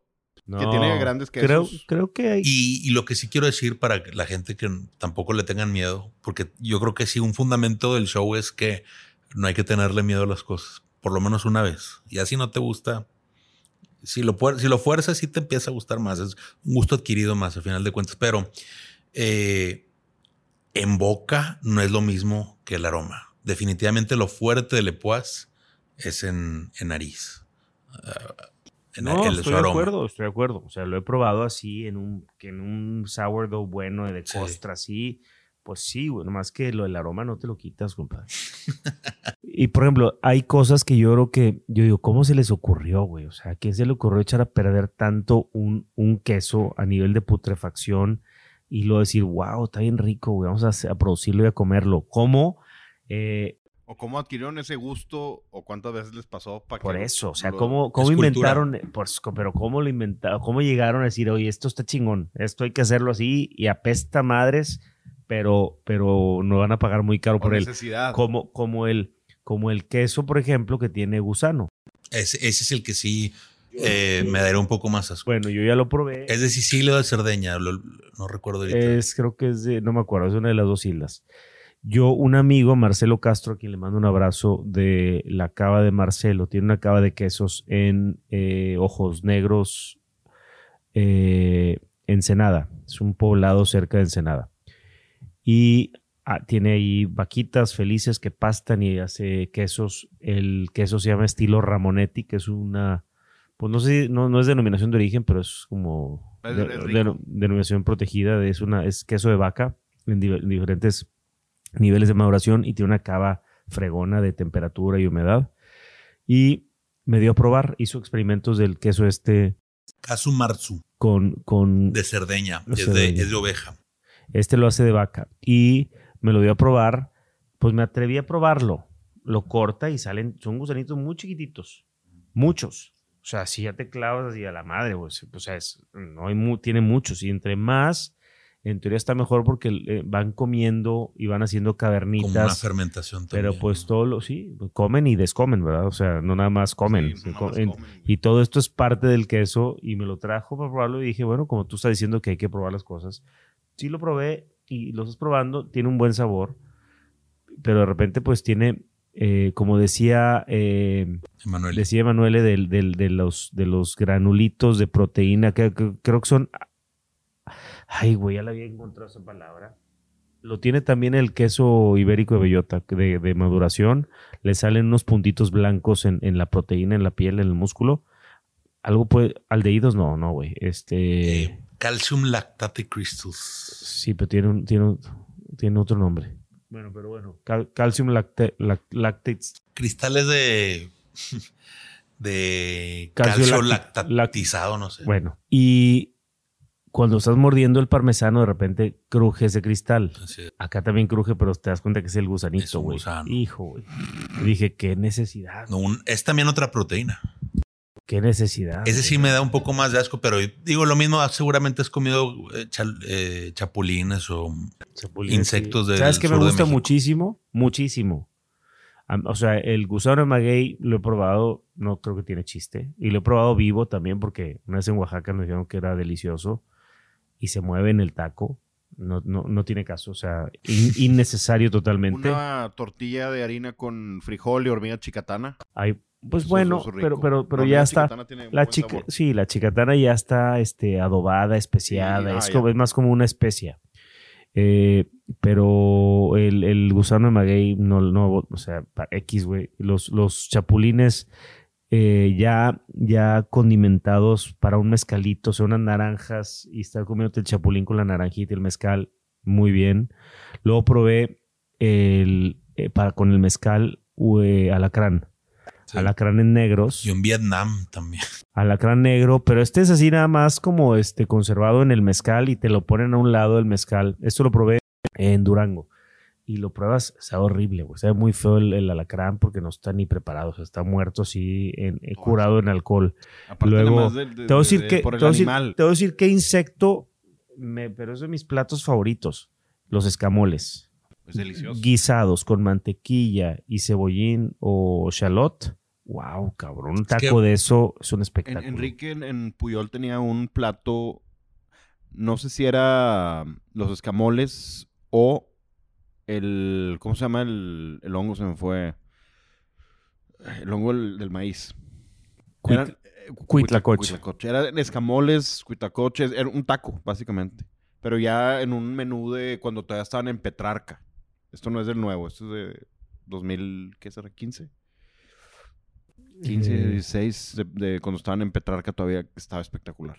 Pues sí, Pero sigue lo- estando. Un poco lo que yo quería comentar era, por ejemplo, el Perdón, tema. nada más para allá. El escamol, por si no saben, es la larva. No, no es la larva, es el huevo, ¿verdad? Todavía. O bueno, la- creo que es la larva de una hormiga que se da en el estado de Hidalgo, en el centro del país. Y es muy preciado por el sabor que tiene. Realmente es delicioso. Parece como. Es un poquito entre. ¿Qué te puedo decir? Como entre foie gras y. Es una consistencia cremosa y un sabor muy bueno, pero Pero es rico. es muy rico.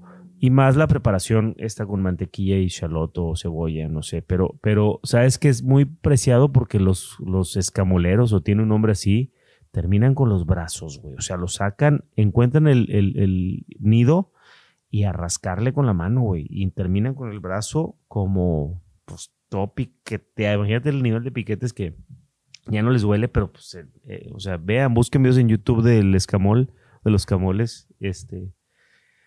Y ya, ya se reyó. Entonces, tú ibas a decir algo. Sí, No, un, tema de no tenerle tanto asco. A final de cuentas, acabas de escribir la receta de. eh, uy, escargot. Descargó, me, me explico. Eh, y si les gustan los mariscos, básicamente son insectos del mar. Entonces, eh, por ahí va la cosa, por ahí va la cosa. Sí, a veces nos impresiona y, y nos da asco, pero a final de cuentas son sabores similares. El alacrán no. Digo, no lo he probado y no me atrevo. y no El me- alacrán yo lo probé rostizado así en una parrillita callejera en el típico lugar turístico de Bangkok. Y la- es una callecita, se me olvida el nombre ahorita. Y nada, no, pues, sabe igual que cualquier insecto, no. A mí no me gusta. Crunchy con Crunchy. eh, ahumado. No, pero tiene este sabor intenso, así como de yodo gacho. güey. Yo no sé por qué yo no uso TikTok. Y una de las razones por las que lo dejé de usar es que por alguna razón, qué raro está el algoritmo, pero me salían chinos y chinas comiendo cosas rarísimas, güey. O sea, Pues, chino. Porque te quedaste viendo un video y ya con ah, eso le pero haz diste. de cuenta que yo, este, me mandaban a alguien algo de TikTok, ya lo veía y le daba para abajo y me salía un Otro chino igual. comiéndose, eh, o, o hay esta onda, güey, de- en China, que están niñas chinas como muy así petit Y se comen a, ponen a comer, pero impresionante, güey. ¿No Ah, has visto eso, lo güey? vi, lo vi en un... Que Ah. se comen así, agarran un- un- Eso es un una estilo. olla, güey, con pulpos vivos y con cosas así. Empiezan a comer así sin masticar y se empiezan a meter, no sé, güey, 10 huevos cocidos, güey, y luego un pulpo vivo. ¿Y si has visto eso? Sí, me he enterado, nunca lo he visto y, y cuando Bueno. tú lo viste, el- le informaste al algoritmo que estás dispuesto a consumir mucho tiempo viendo eso y Pero por yo- eso te bombardean. Ah, pero yo no lo vi, o sea, bueno, al- no es como que un día, a ver, Viste chinos comiendo, no, Ah, no, como a lo lo mejor alguien me lo mandó una vez. y te quedaste viendo. Ah, bueno, pues yo le doy para abajo y me salen de, de vinos, no, fíjate, me salen de coches y de chinos comiendo mugre. Porque es lo que tú ves. No, no, Ah, no, ahorita, no me ejemplo, cancelan mi- por mi eso que dije, no, o sea, no, no, no, no. no, porque pues estás, no es como cada mexicanos comiendo pues, lo mismo. Ahorita mi, mi algoritmo está en siempre fútbol americano, música y ahorita de la nada, tiros libres. Se los Sí. mando todos. No sé por qué. Y, Yo estoy lleno de Maradona. y Ah, Juan me está Román saliendo- Riquelme y cosas me está así. saliendo mucho básquetbol a mí también. No sé, yo creo que porque me puse a ver ahora las finales. Es que con que veas un video ya le dijiste que te No, gusta. pero si guardas uno también, si le picas save a un video de Maradona diciendo de que... le- no, no, no lo mandé, pero te mandé el video que Maradona cuando dijo que metió el gol con la mano, que, baja por favor, que, que metió la mano y... Que dijeron, "Oye, fue con la mano y él le... "Shh, cállate. Pero no fue con la mano, o sí. Sí, sí. Coño, no fue con la mano. No, claro que sí. Estás... estás Ah, ¿No has visto tantos videos en cámara No, lenta? no se ve bien. Él obviamente porque es pseudo argentino, no... Pues no que se dice italo-mexicano. Es lo mismo. es El episodio sucursal. pasado andaba... Andaba muy pedo. Sí. Es que es... es, es- Italo-mexicano. Hay un video que... Es que tú eres bien. vasco-mexicano. Yo soy vasco, vas- vasco. Eso es yo- una burla. Yo soy chilango-regio. Es que tú eres chilango. es No. como otro país, güey. No, Vasco es una burla. Vasco decir, tú no eres Vasco, por favor. ¿Y tú, Iñaki, ¿Y tú sí eres italiano? yo tengo apellido, nombre, pasado y no me voy a omitir lo siguiente porque no va con mis intereses actuales difundirlo, pero es todo. Sé tú. A mí no me interesa ser vasco. Te- quiero No, mucho a mis pero amigos lo mencionas y No. y no eres. Soy un de- dios griego. Está Por lejísimo. cierto, Soy, por- eh, soy- No llegas ni a Irán. tengo el, el porte el porte griego. ¿O no? No llegan de Más Irán. turco, más turco que griego. Turco del lado... Macedonio. Del lado no asiático. Alejandro Magno, Diego Magno. Ajá. No, sí, macedonio o turco. Turco, ¿no? Yo lo veo más iraní y pakistaní, tal vez. No, no, pakistaní no, güey. Iraní probablemente. Y pakistaní ya están muy colorcito oscuro. Bueno, ¿no? sí, te falta color. Te falta un... Está palidón. Sí, estás pálido. No, turco, güey. Mira, aún así, Turco de... de- le gusto más a las mujeres que tú. Discúlpame. A las mujeres de Turquía, sí. A todas. Vamos Vamos a hacer una encuesta en el... Ya se subió una foto de los dos en el post, por favor, ahí comenten. A ver, ¿quién, a quién ver. está más guapo? Sí, izquierda o derecha. Y, No, y nos vamos 100 a 0. No, no, no, no, no. Vamos a subirla. la paramos en 20-0. Y va a ser una paliza. Ok, A favor mía. ok. Con que hay claro que traes mis lentes puestos. Por Me los quito. Por, por eso te sientes chido y todo, pero... No, muy buen vino, eh, la verdad, eh. Muy buen vino. Sí. Bien interesante. Acuérdense que tiene su descuento. Su 10, ¿es 10? Es que En- algunos tienen más, o sea, depende de, de- de cada vino. Pero Entonces, en todo Jojo's Prum, porque también tienes eh, Prum. Ursiger Gurgarten, que es otro viñedo, otro... O vinos más, más Himmelrich. O sea, hay, hay tres viñedos. Hay, hay, hay Cabinet, hay Spatelese, hay Auslese y nada más. ¿Cómo se diferencian las categorías que dijiste? Por el nivel de maduración de la uva, el nivel de alcohol, el nivel de azúcar residual. Eh, entonces, si a alguien le gusta algo un poco más seco, pudiera recurrir a un cabinet. Sí. Un spadless es más como el- la, la mitad. Y a partir de esto, por ejemplo, dos lese ya son más vinos ya más concentrados, más dulces, ¿no? Sí, esto ya tiene más, más todo. No le llego, pero eso no tiene en aumento. ¿verdad? No. Solo Que sí, que si buscan celular- picante, que si buscan algo para picante, este Oshles está increíble. Un Spadlese también está perfecto para, para algo de picante. Yo creo que un Trocken es más para mariscos, para langosta, para ese tipo de cosas. Ceviches. Aquí que está muy cerquita, señor Tanaka, no es que no estén pagando, pero los opciones Kumamoto que tienen, los que no tienen preparación y los que tienen preparación, están espectaculares. Con un, digo, ya hablando de Riesling, con un Peter Lauer o con un Rebel Stroken. Sí, pero ahorita todo. Yo, Jos- Johann Joseph Prum tiene precio especial para quien venga y siga a la conexión del vino, al pequeño mercado de vinos, Al pequeño mercado de vinos. al señor Kamikaze, a Diego- habiendo estrenado una a canción nueva. Diego, Miguel y a mí. Pero bueno, con que sigan a la conexión del vino y a la tienda, con eso. Oye, lo, lo que entiendo con tu comentario de eh, Tanaka es que Humberto sí está en el programa de afiliados de las comadres. Ok. No entendí. Tienes tarjeta de cuando vas allá, te la... Cuando alguien compra y dice Falcon Man, te cae ahorita un Me porcentaje. cae- Me cae una comisión. No, ese es mi meme. Ese es mi, eso me tiene que caer a mí. No, pero No de las entendiendo. comadres. De las comadres. Ah, La comadres. por supuesto. Hu- Humberto debe tener conexión allá. Es que conforme, se vacía la botella, Decimos Miguel, se pone más complejo, güey. Así como el vino en la copa, güey. Miguel también se pone más complejo cada vez. Es cierto, y no es, No, o es cierto, es cierto. Sin duda. Lo, lo- lo pienso. ¿Tú estás de acuerdo? No, nunca lo había pensado así. Yo me he dado cuenta. Para mí siempre ha sido un, un enigma, un ser No, complejo. él empieza a evolucionar con el, de como verdad. Pokémon. Con el tiempo de la plática, cada vez se pone más interesante y más difícil de entender, güey, también. Pero sí es cierto, o sea, ya, ya es una, un- una, una plática más compleja. No lo había notado de esa manera. Según yo, a mí siempre se, se me ha hecho complicado. No es madreada, o sea, lo digo de verdad. Y no es halago ni madreada, es normal. O sea, yo siempre lo he visto complicado. Yo, yo, Como comple- yo, ser complejo, humano. yo complejo más que No, complicado. no, ajá, complejo, pues. O sea, hablar con Miguel es difícil. Eh, ¿cómo, ¿Cómo decirlo? No te estoy tirando madreadas, sino diciéndolo que De hecho, lo- mi incomodidad es que suena o apare- así me así lo siento yo como un halago. es que es como un halago. Ok, eso es lo que me hace eres- incómodo. eh, porque- no, porque tienes un coeficiente intelectual muy alto. No, Hablas no. de... de- de- Me he revisado, es yo, tengo yo tengo 145. Ok, entonces eres más inteligente que yo. Por su- ah, de a madre. a mí, yo tengo exámenes y tres veces 145, las tres. Deberíamos hacer uno, los tres, esos de... de- No, eh, no es el TOEFL, aquí. güey. No, te lo juro, güey. Te, te lo juro. Por psiquiatras, psicólogos, 145. No es broma. Pero tú tienes un tema, te clavas mucho con ciertos temas, porque como dice Humberto, de repente te metes más adentro de, uno- de otros temas de lo que la gente se quiere meter. Por ejemplo, el EPUAS. Exactamente. También comes cosas asquerosas, como eso.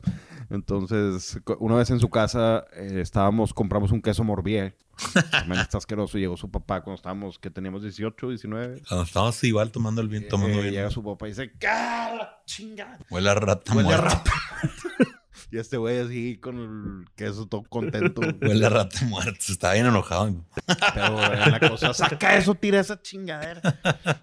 Pero sí, es un ser complicado. eh, Pero a ver quién gana la apuesta de el más estéticamente hermoso.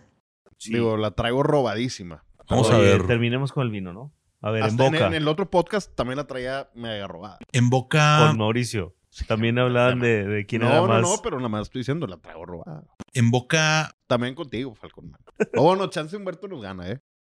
muy tropical, igual como en el sentido de guayaba, ¿no? La guayaba está muy presente, el ate... ¿Cómo es, ¿Cómo es el ataque en boca? O sea, de 0 a 10, ¿qué tanto te llena el paladar? Vamos a, vamos a, vamos a desmenuzarlo un poquito. A mí, a mí se me hace que es un 8, 8 y, ocho y medio.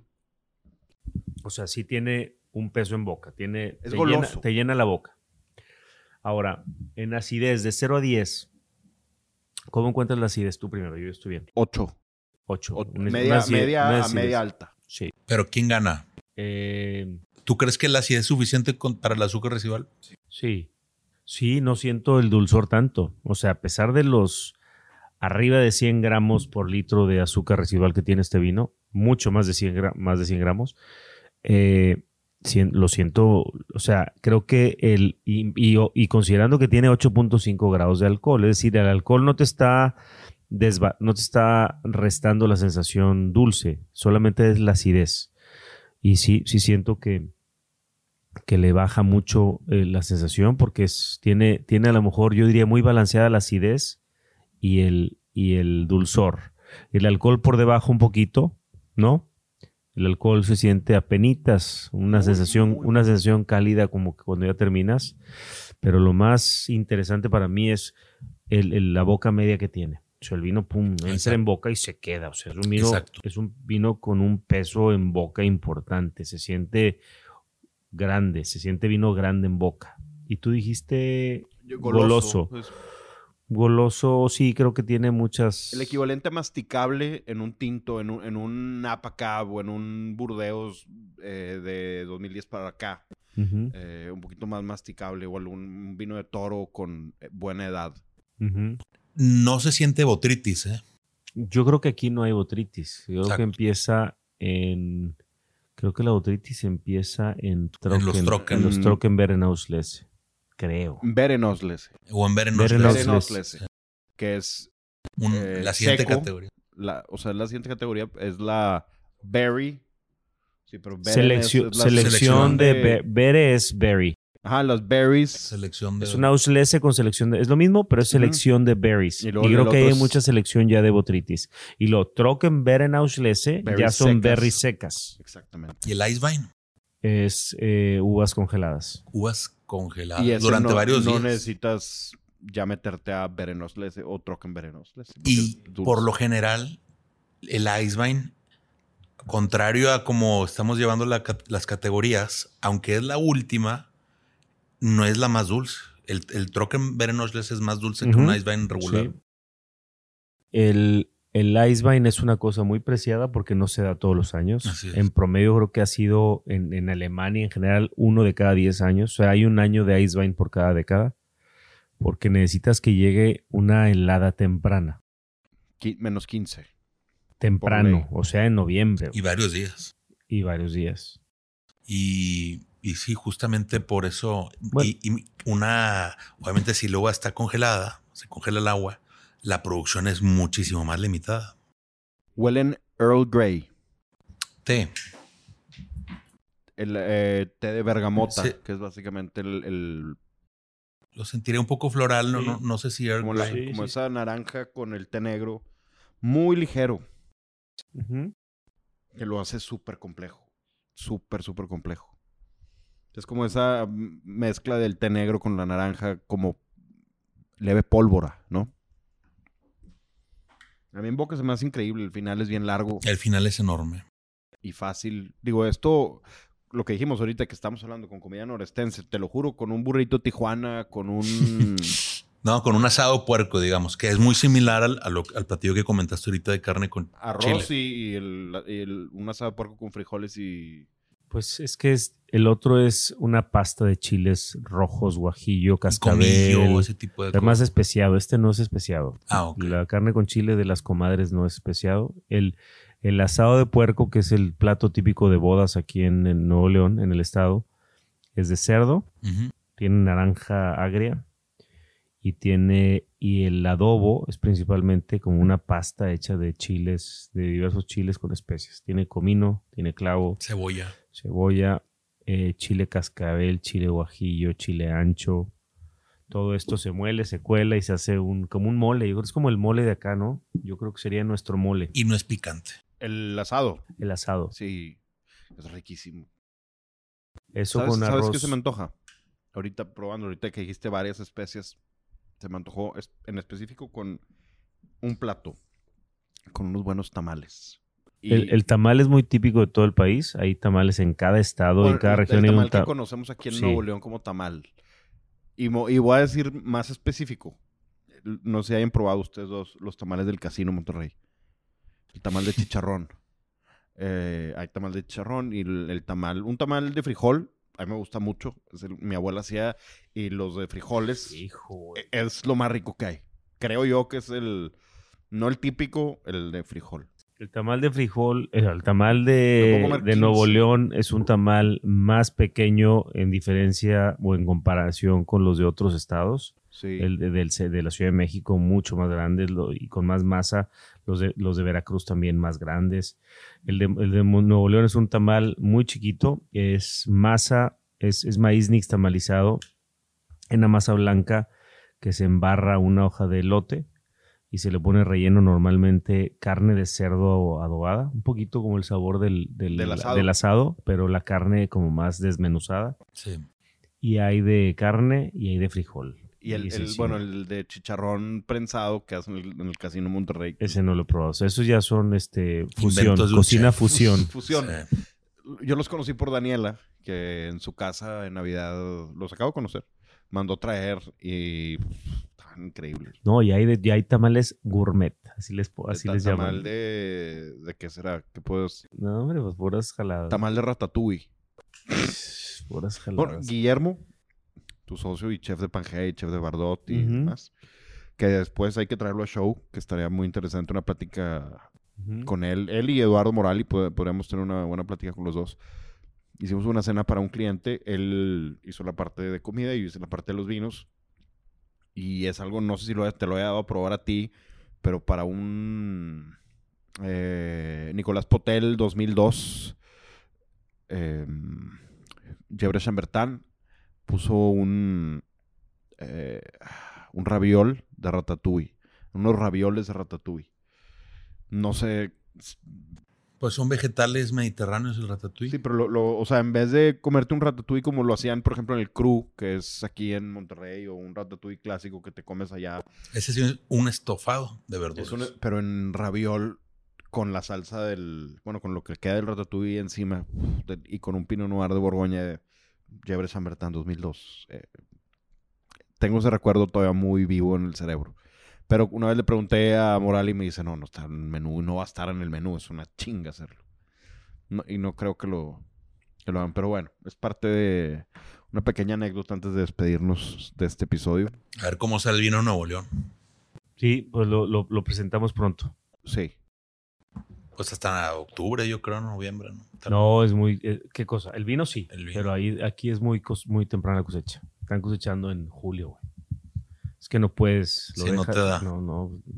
Y esperen los siguientes episodios porque van a estar bien interesantes. Después de un par de episodios vamos a tener ciertas cosas con algunos personajes internacionales, Extranjeros. digamos.